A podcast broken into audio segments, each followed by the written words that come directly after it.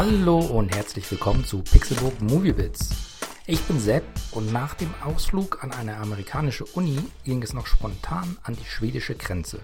Denn Border oder Grenz, wie er im Original heißt, dreht sich um Tina. Die arbeitet dort nämlich als Zollbeamtin und kontrolliert Reisende. Was sofort ins Auge fällt, ist Tinas Äußeres. Das entspricht absolut nicht dem Schönheitsideal. Sie und ihre Kollegen scheinen sich aber damit abgefunden zu haben. Zumindest wird es untereinander nicht weiter großartig thematisiert. Das kann natürlich auch daran liegen, dass Tina aufgrund ihres außergewöhnlichen Geruchssinns besonders gut in ihrem Job ist. Sie kann Gefühle bzw. Gefühlsregungen von Menschen riechen. Wenn also Einreisende Angst oder Scham empfinden, fallen sie Tina auf und sie werden kontrolliert. Bei einer dieser Kontrollen wird dann eine Speicherkarte mit Kinderpornografie sichergestellt.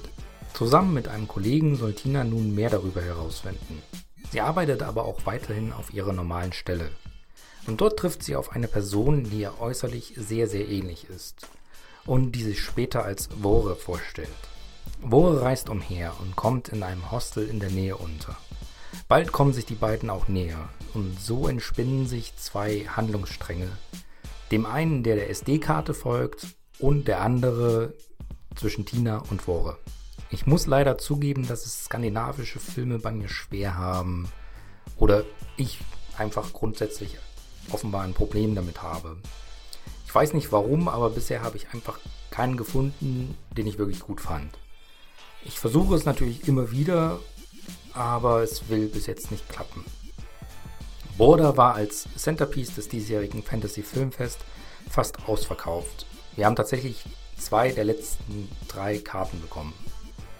Und ich kann nicht sagen, warum das so ist.